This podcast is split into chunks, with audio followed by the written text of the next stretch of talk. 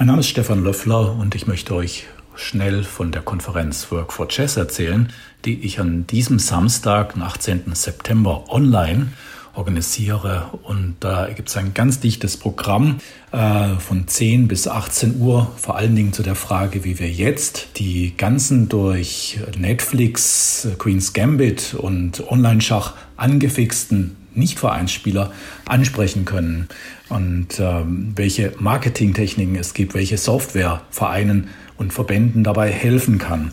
Ähm, aber es gibt auch andere Themen. Zum Beispiel suchen die großen Schachfirmen gerade händeringend nach äh, qualifiziertem Personal.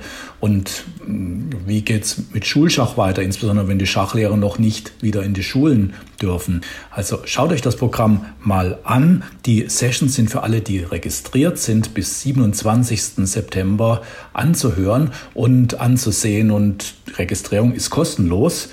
Ab 14 Uhr gibt es übrigens dann auch deutschsprachiges Networking am Samstag. Ich freue mich, schaut vorbei.